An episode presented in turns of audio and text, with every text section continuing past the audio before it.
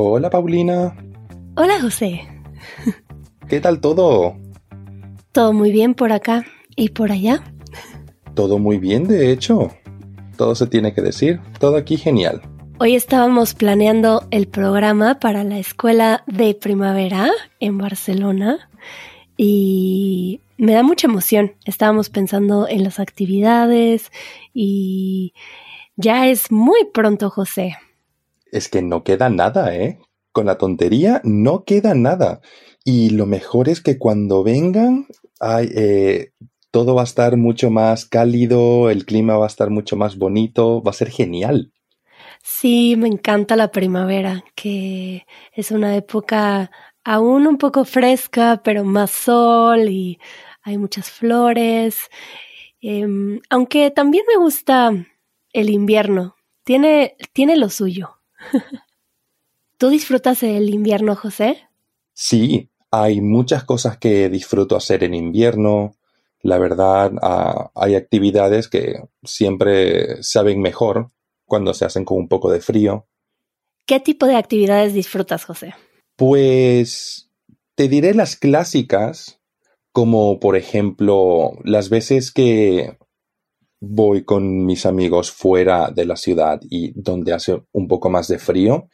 La verdad es que montar una fogata es súper guay. La verdad es que últimamente le voy pillando el gusto de estar afuera que haga frío y estar al lado de la fogata y escuchar el fuego. Oh, sí, esa es una gran actividad. También creo que hay comida de invierno que se disfruta mucho. A mí me encanta comer sopas, em, caldos y cosas muy calientes con papa y esta comida de invierno la disfruto mucho. O chocolate caliente. Qué rico. Qué rico. Ya me ganaste con, una buena sopa. Y tal vez yo, porque no paso inviernos tan intensos, tan largos, y que entiendo que pueden ser difíciles, pero yo disfruto mucho cuando tengo algunos días de mucho frío. Por ejemplo, cerca de donde yo vivo hay un lugar que es bastante frío, se llama Corral de Piedra y me gusta sentir eh, hielo en la mañana, ver todo blanco, em, traer ropa de frío, caminar para conseguir leña para la fogata y disfrutar del el frío en, en el exterior con fuego y comida rica, acampando. Me gusta, me gusta el frío, me gusta la nieve, aunque la veo muy poco. Eh, y yo creo que por eso la disfruto mucho, pero tiene su encanto el invierno. Tiene su encanto, estoy de acuerdo. Yo soy también equipo calor, no me malinterpreten, me gusta el calor, lo paso mal, pero lo disfruto. Y pero hay momentos del frío en el que eh, cuando dijiste caminar, a mí de hecho es una cosa que me gusta que, o sea, no hay nada más incómodo que estar en el calor de tu hogar y tener que salir por la mañana para irte a clase, a trabajar, lo que sea, ¿no? Ese, esos primeros tres minutos son horribles. De salir al frío, salir de la cama. Tal cual, salir de la cama y ya salir de la casa a salir al frío. Todo eso, pues no es agradable, no nos vamos a engañar. Pero una vez comenzás a moverte, comenzás a generar calor y poco a poco pues también te ayuda a despertarte, la verdad es que llegas a donde estás yendo pues con un poco más de energía y eso también te puede ayudar a pues a tener un poco más de ánimo, ¿no?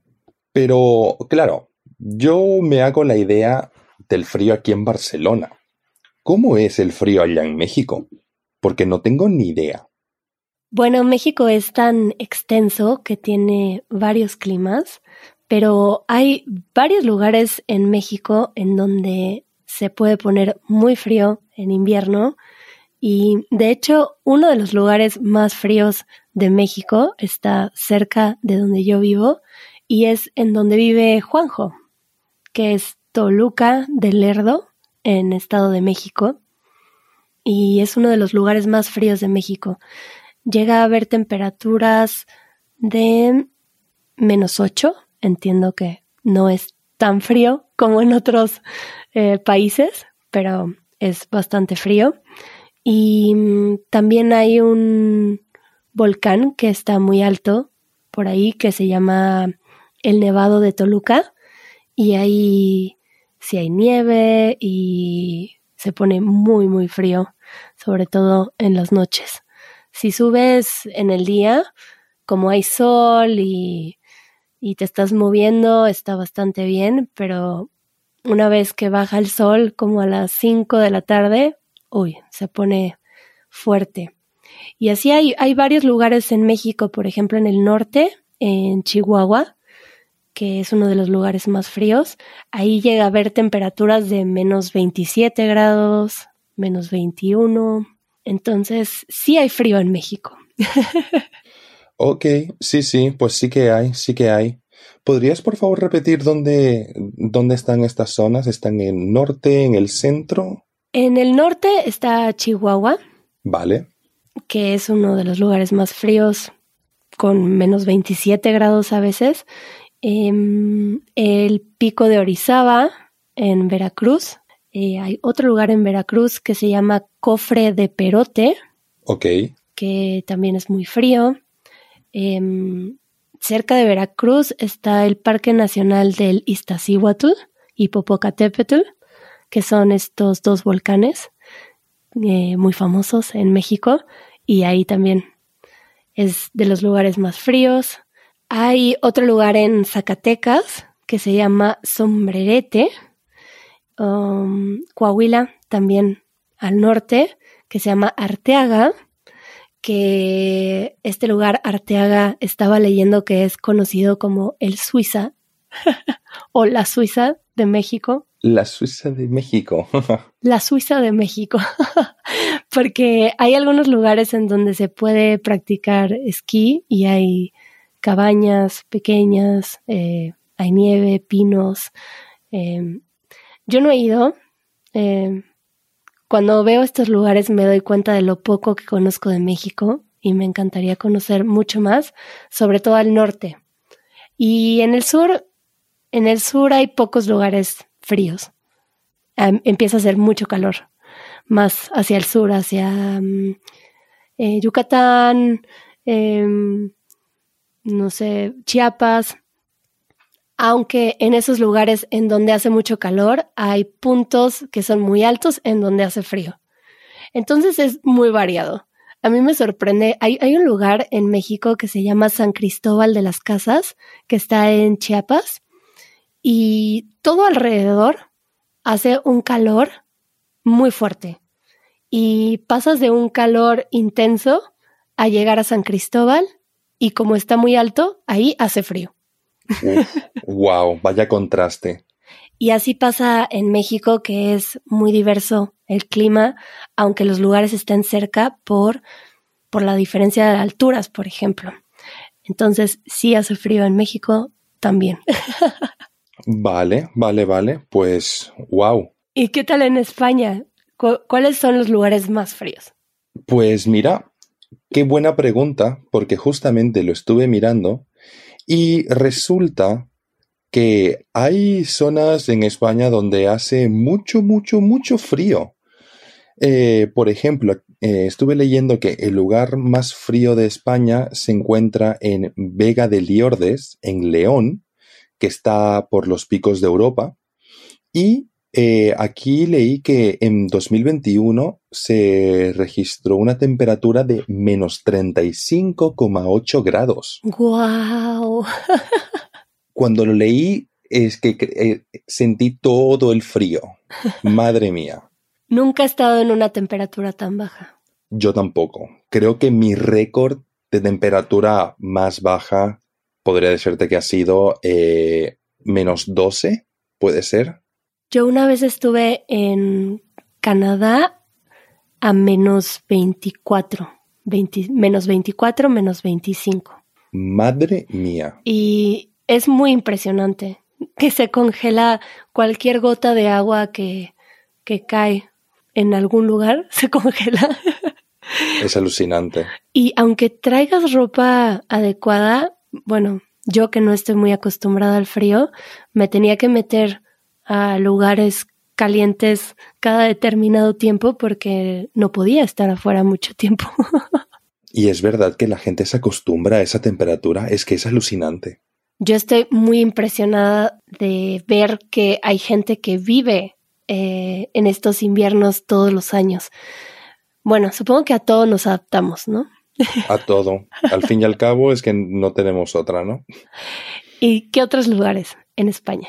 Mira, en segundo lugar tenemos Torre de Capdella, que está en Lérida, aquí en Cataluña, y por, bueno, por lo que se ve es un lugar bastante frío y en el 56 se registró la temperatura de menos 32. Wow. Me gustó el nombre. Y me gusta cómo lo pronuncias. Torre de Capdella. Torre de Capdella. Pues déjame decirte que cuando estabas diciendo todos esos nombres eh, con la TL, yo estaba alucinando también, ¿eh? Mucha práctica de pronunciación en este podcast. Absolutamente. Aquí no solo aprendemos, sino también practicamos.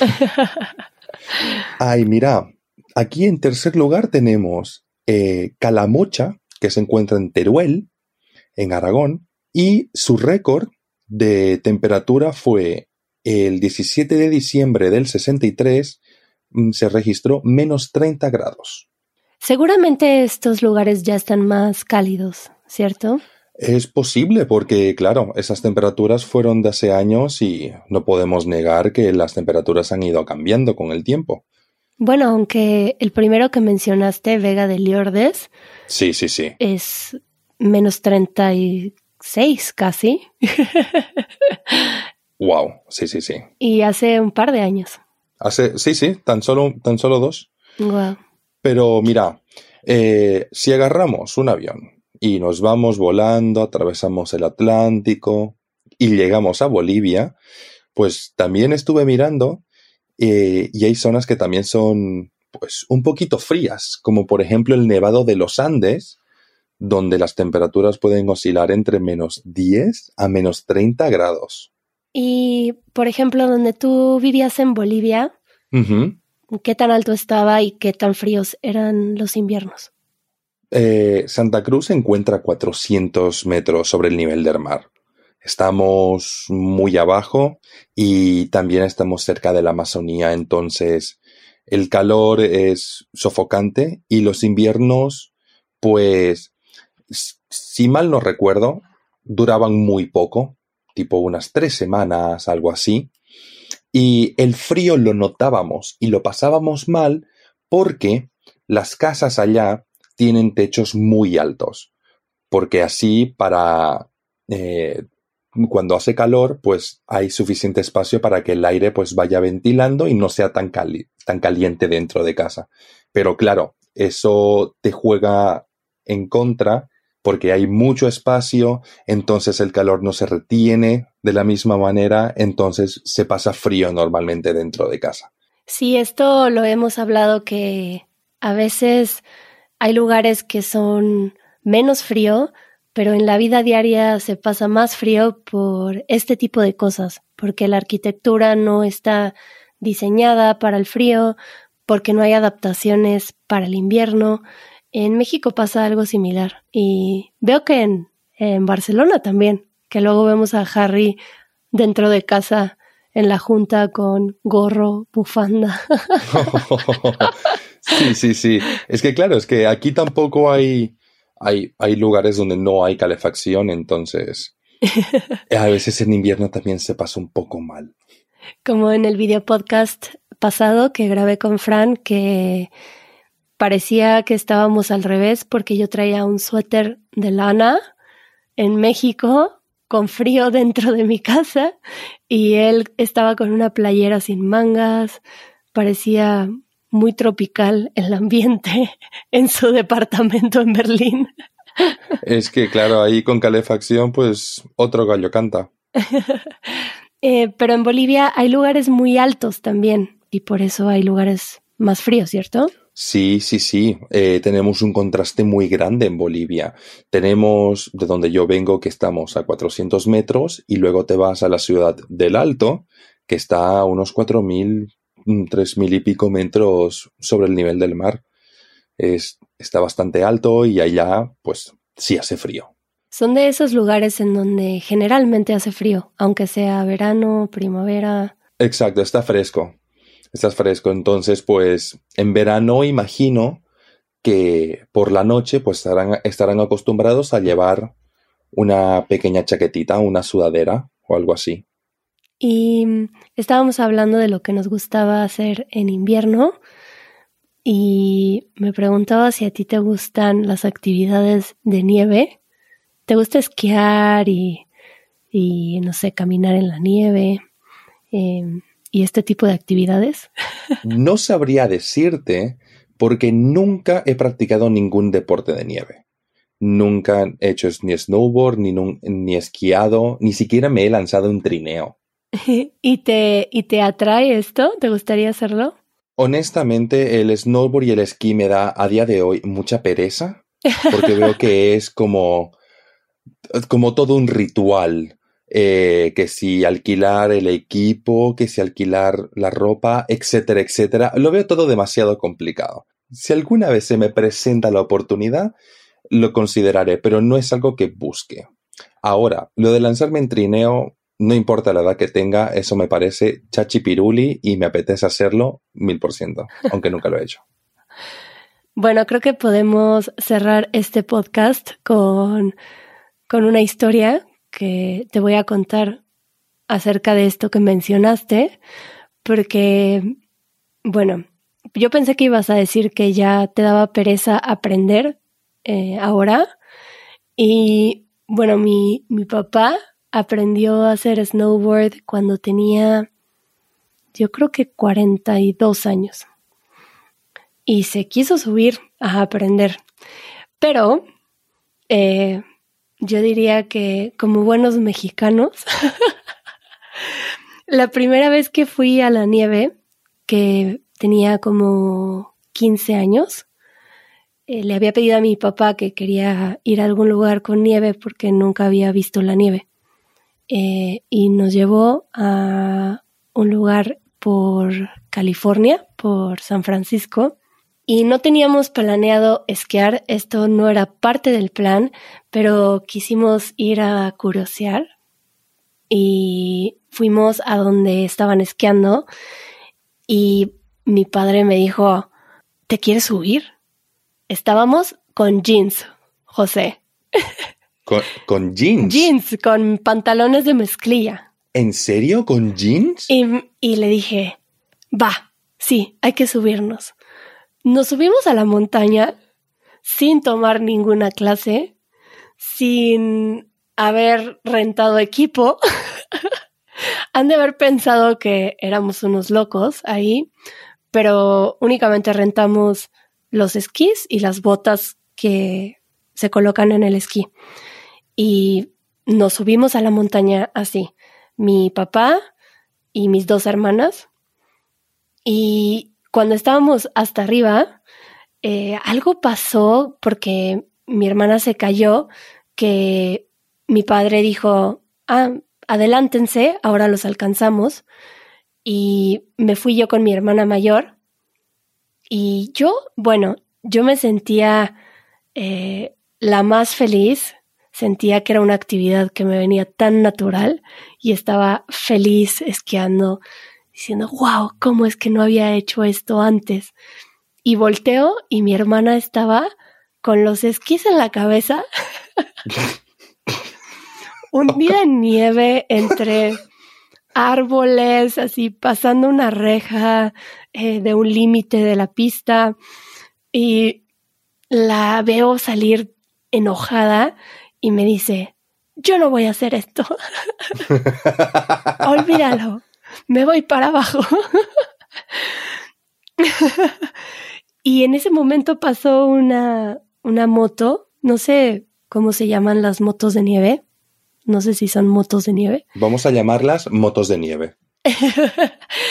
Pero pasó una y mi hermana les pidió que nos bajaran y yo me subí frustrada a la moto pensando, seguro está mi papá y mi otra hermana felices y yo me tuve que bajar y estaba muy molesta y fui todo el camino pensando, oh no, este, los otros están pasándola muy bien y nosotros aquí regresando en moto y estaba muy molesta. Y cuando estábamos hasta abajo, después de, yo creo que dos horas, llegaron mi, mi papá y mi hermana caminando de la montaña. Wow. y la habían pasado medio mal también porque mi hermana se había subido con guantes eh, tejidos, no con guantes de protección de agua. Y no se había dado cuenta mi papá. Y, y tenía mucho frío en las manos mi hermana. Entonces se habían bajado primero con mi hermana sentada en los esquís de mi papá. y después caminando la montaña. Así que, bueno, sí, yo creo que es buena idea rentar el equipo adecuado y tomar unas clases. Yo digo que, es lo apropiado. Considero que es lo apropiado. Bueno, a mí siempre me divierte tener estas historias y pensar que mi papá es así de, de mm, aventurero, o lo era en ese entonces, y, y que buscaba estas experiencias sin poner muchas limitaciones. Y bueno, pues tampoco estuvo tan mal, nada más estuvo chistoso. ¿Tenés una historia graciosa siempre que contar? y bueno, con eso nos despedimos y bueno, creo que ya está pasando el frío. Eh, creo, extrañamente, aunque en febrero supuestamente es lo más frío, pero nos vemos pronto en marzo, seguramente con solecito. No queda nada de nada. Nos vemos prontísimo. Adiós, José. Adiós. Esto fue el podcast de Easy Spanish. Si todavía querés más, unite a nuestra comunidad. Nuestros miembros reciben una transcripción interactiva, el vocabulario más importante de cada minuto directamente en la portada del podcast y un after show después de cada episodio. Para más información, visita easy-spanish.org diagonal community.